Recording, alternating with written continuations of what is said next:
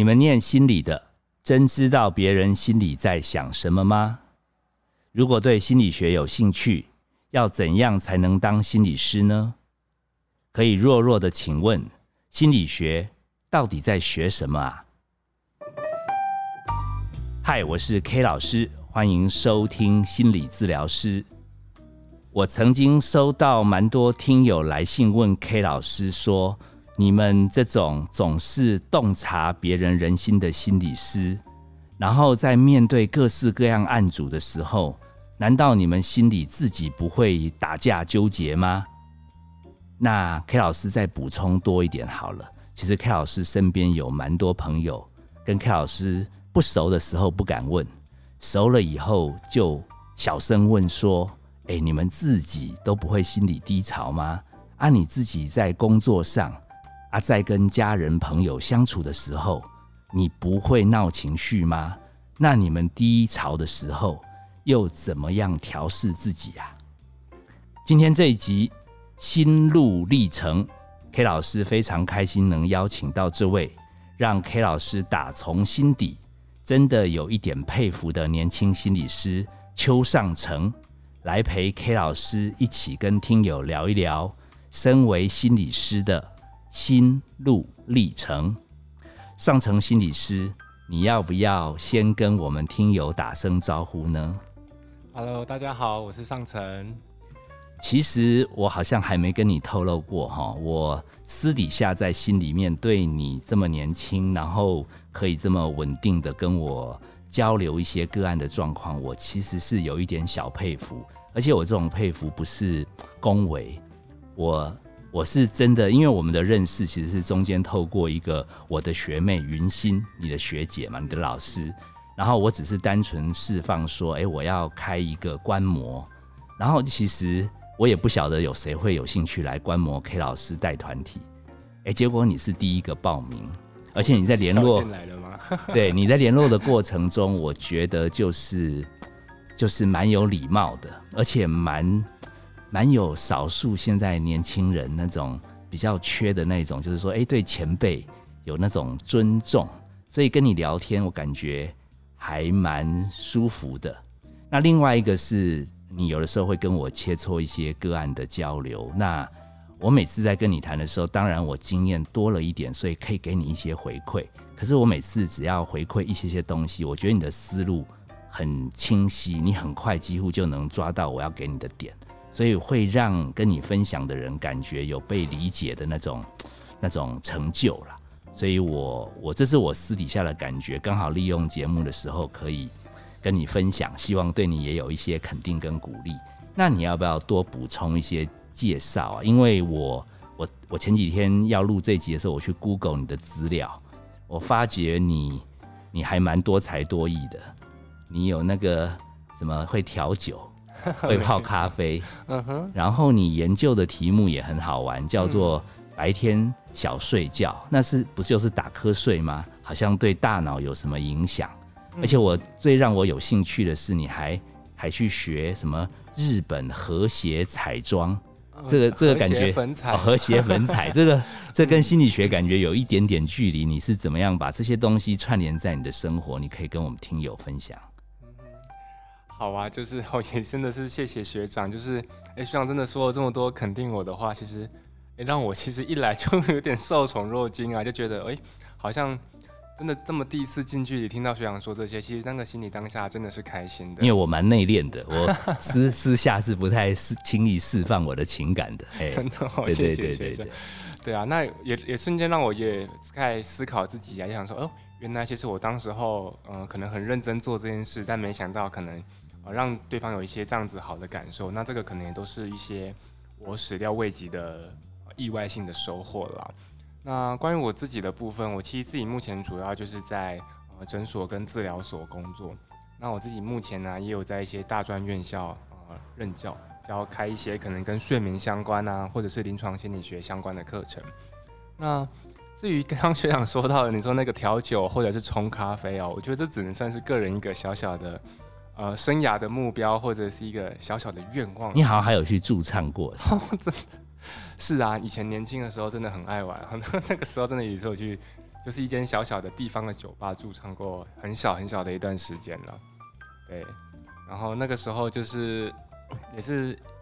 就就去打工嘛，然后就去乐器行教课，然后教教课之后，可能跟同事跟老板认识，他们就会相互介绍了，所以那个时候就有去驻唱过这样子。那和谐彩妆又是怎么？和谐粉彩又是怎么回事？和谐粉彩啊，和谐粉彩是我我自己那个时候就也算是比较职业初期啦，就觉得说会对于认证这件事情有一点焦虑，就觉得说，哎，看到这一行的前辈们每个履历 CV 打开看起来都好厉害啊，大家都好多认证，然后就想说，哎，我想要去拿一个认证，刚好和谐粉彩它是有一套完整的认证体系。而且它其实算是比较偏向艺术治疗的一个技术了哦，嗯，就是让你玩类似色彩，对，那它那个本身粉彩是一个类似像粉蜡笔这样子的眉彩，但是在绘画的过程中，它会让你感受到某一种呃无限的可能跟不受束缚的一些的一些情境，所以在那个状况下里头，其实真的意外的可以怎么怎么创造都美。那我觉得那个过程其实蛮疗愈的，就是自己自己学的也蛮喜欢的这样子。哦，那你下次可以跟我分享一下。不过我们今天要拉回我们的心路历程主题，是其实我想帮听友，如果有一点好奇，或者包含我朋友好奇，我们心理师这一行的人，在做接案的时候，有没有什么自己情绪会过不去啊，或者特别深刻有意思的事？讲到那个印象很深刻的部分哦，其实我就会想到，哎，就是。我们大家都会觉得说，来咨商嘛，可能就是会聊一些让自己很难过啊、很伤心，甚至很沉痛的一些经验。那对啊，不是应该这样吗？呃，是啊，这个确实会是我们咨商过程中一个多数的样貌。可是我印象很深刻的几个呃例子，就是我有一些个案哦，他们真的都会在可能结案完的一段时间之后，他们就是会在特地来约个可能一次或两次很短期的咨商。但是他们就会在这几次的智商里头，是跟我分享说这段时间他们到底做了哪一些好事，发生了什么好事。诶，他们告诉我们他们生活中一切很正向的转变，仿佛他们就希望我可以陪着他一起来见证这一刻，甚至我跟他说：“哇，你真的超赞的，超棒的那个感觉。”然后那一刻对我来说，我觉得是一个很很神奇的体验呢。就是原来我们智商其实气氛也可以这么轻松快乐，就是单单纯在谈这些对他生命中来说一些。很有分量也很有意义性的这种好事啊！哦，所以其实有些人他在经历了苦痛，然后他生命慢慢慢慢走出来，那他想要得到一个共鸣，得到一个认证，其实好像找当初陪伴他走过创伤低谷的人聊，会有一种会变是骄傲吗？还是一种？能够说得到得到，甚至你看到我是这样爬上来的，很不简单。然后那种存在感，而且最重要是他还得花钱跟你聊，哎，对啊，是聊他快乐的事，花钱来分享一件喜事，哎，对，就觉得这个心情真的是蛮特别的啦。那我当然我也每次都会跟他们聊，就说，哎，对啊，你看起来过过这么好，怎么会还会想花这个钱来讲这件事情？对呀，对，那他们确实也跟。呃，K 老师，你刚提到的一些心境是像的。他们就说，因为毕竟我们当初我们真的是很用心在陪伴他们，我们可能也是这个世界上少数最了解他的人。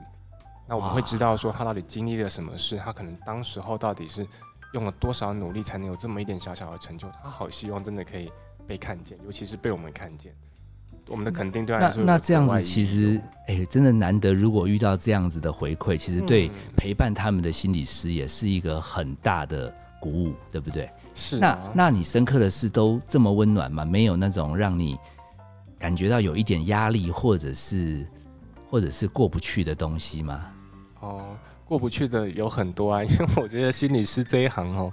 其实我们就是在自己在创伤中打滚啊，永远都在逆境中想办法让自己安顿好，我们才能去照顾好眼前的个案嘛。那讲到这个，我也想到一个让我印象很深刻的例子啦，就是嗯，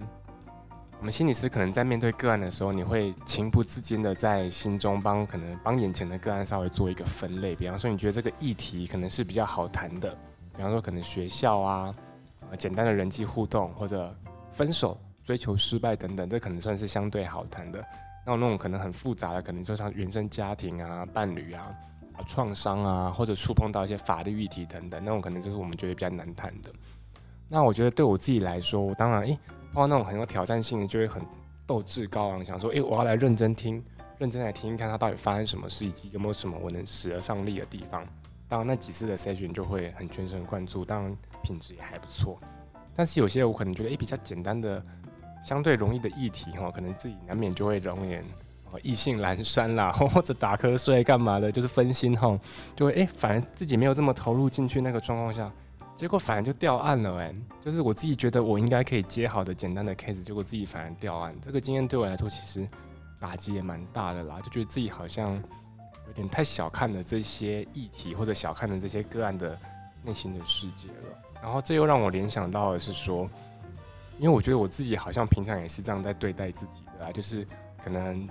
觉得对自己的要求很高，会喜欢找高难度的挑战。可是有些小事情难免就会比较过得不好，或者有些时候你不屑一顾。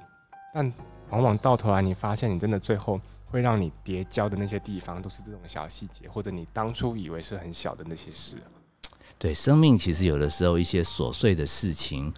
其实到一定岁数，我觉得你年纪再大一点，你会知道，哇，其实能把基本盘顾好也不简单。那你刚刚提到那个经验，K 老师忍不住想到自己也有类似的状态，就是就是真的，你觉得比较容易的个案，尤其有的时候连接几个个案，然后这个案跟上一个案又很像，然后程度又差不多，会松懈。真的会松懈。我我个案有的时候都很热心，在那个超商先去带那个买一送一的咖啡来给我喝。我起先以为他们对我很好，我后来才发觉，哎，其实每个个案来，他们都想要让我们很清醒，然后听得更认真，所以他宁愿多花一点点费用，他也要取得更高的品质。那我个人的结论回馈给你参考，也提供给我们听友参考，是因为对对心理师来讲，可能。个案是一个累积连续的过程，所以我们在我们心里面会有光谱，它是 A 类型的，它是 B 类型的，它是比较难缠的，它可能很快就可以结案。我们有一个分类系统，听友应该记得有 DSM 嘛，我们会对这个东西有一个分类，然后我们接案的时候会有一些流程。可是对每一个个案来讲，我觉得将心比心，他们可能鼓足了勇气。我们觉得他这个问题在众多人的当中不是什么大事，可是他可能被这个我们认为的不是大事，已经困扰了好多天。那他生命刚好很幸运，还没遇到更大的事嘛，所以他鼓足了勇气，全心期待我们用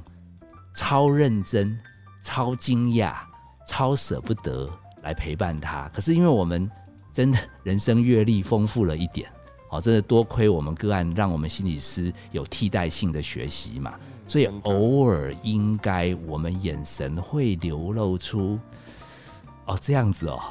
就是我们我们是人嘛，其实我们就算显出很认真在听，可是我们潜意识可能会觉得这个东西没有立即的危险，所以我们警戒就低了一点。那我觉得对个案的感受，他会感觉我是把全身最宝贵的东西。然后泄露出来跟你聊，可是好像你觉得没那么严重，那个东西我在想可能会掉案，或者有的时候他们感觉稍微没有感觉到我们陪伴那么贴，可能是这样。我觉得，我觉得这难免。然后以过来人跟跟上层心理师分享是说，其实既然也没那么严重，其实他后来没有来，应该也会平安下庄。我们生命会自己找到出路的。对，我是靠这样子安慰自己的。那当然就是有的时候自己就掏钱买那个浓一点的咖啡，让自己精神好一点。然后有的时候包含接案量，好，就是也可能要品质的管控。嗯，那那我另外要问的一点是，你有没有像我朋友问的说，难道我们心里是自己人生都没有低潮烦恼吗？那如果真的有，那我们都都怎么样度过啊？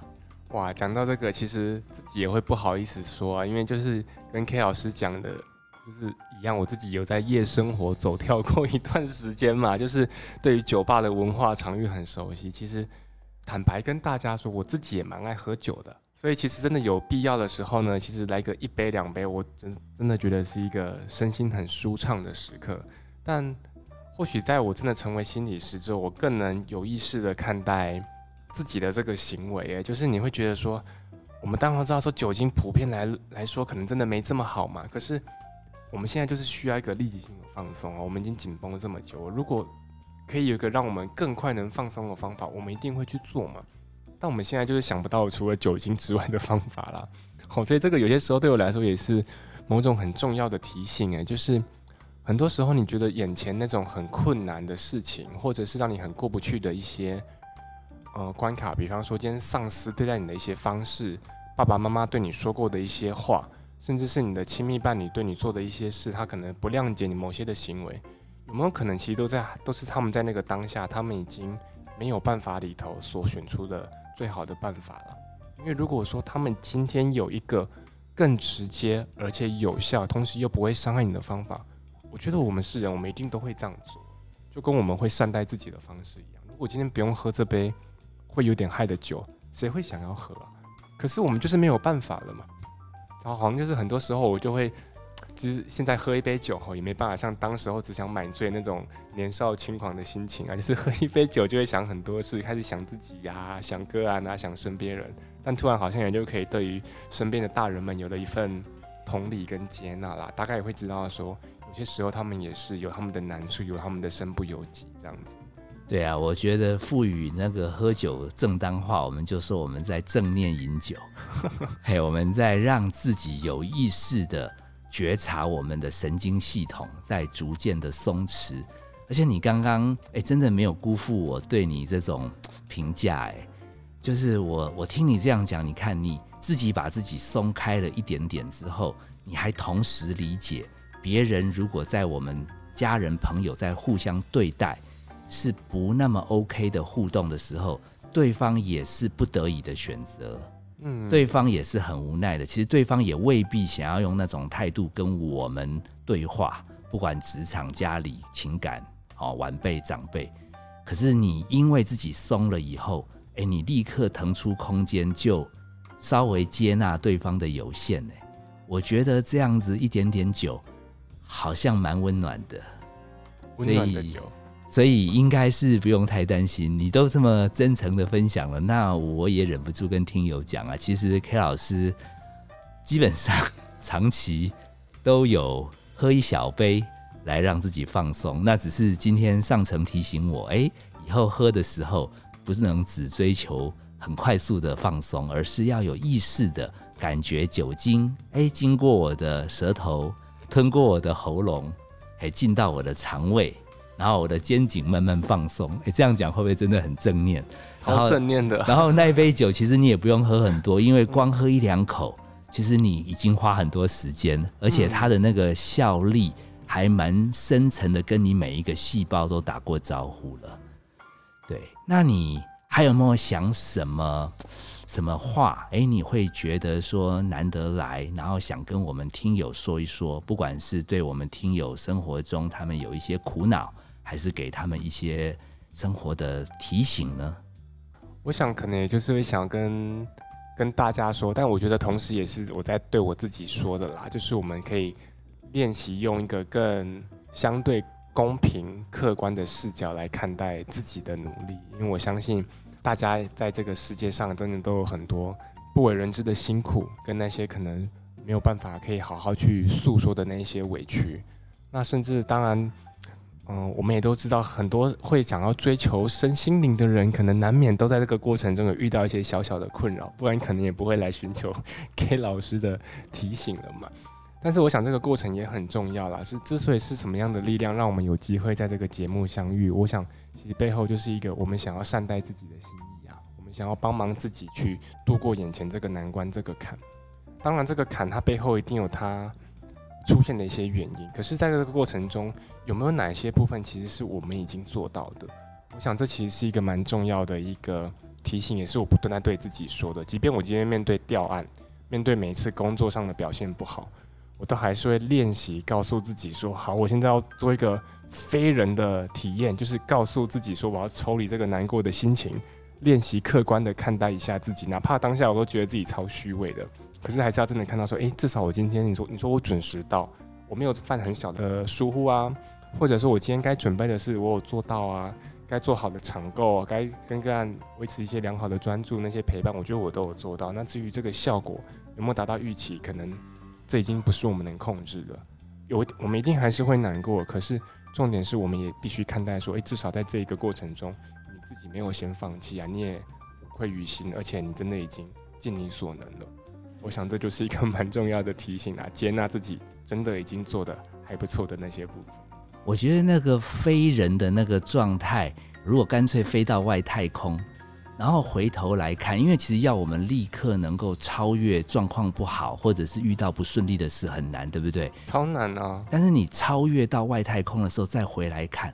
其实搞得很杂又怎样？你好，不要反过来，你搞到超级棒又怎样？个案说你超棒哦，你是世界上最棒的心理师，你的快乐也不过就那几分钟、那半天嘛。那因为最后我们也还在老啊，还在迈向坟墓。所以有的时候，一个远观来回看自己的那个喜悦，跟回看自己那个过不去的坎，也许会比较容易放过自己。然后放过自己以后，按照上层刚刚的说法嘛，很客观的来评估嘛。其实我们至少我们心里没有恶毒嘛，我们对个案想帮助的心还是一样，只是刚好它的难度，就好像今天我觉得对这个困扰，好像那个。斗志没那么高昂，那呃，如果他日后还有机会来，我一定会睁大眼睛，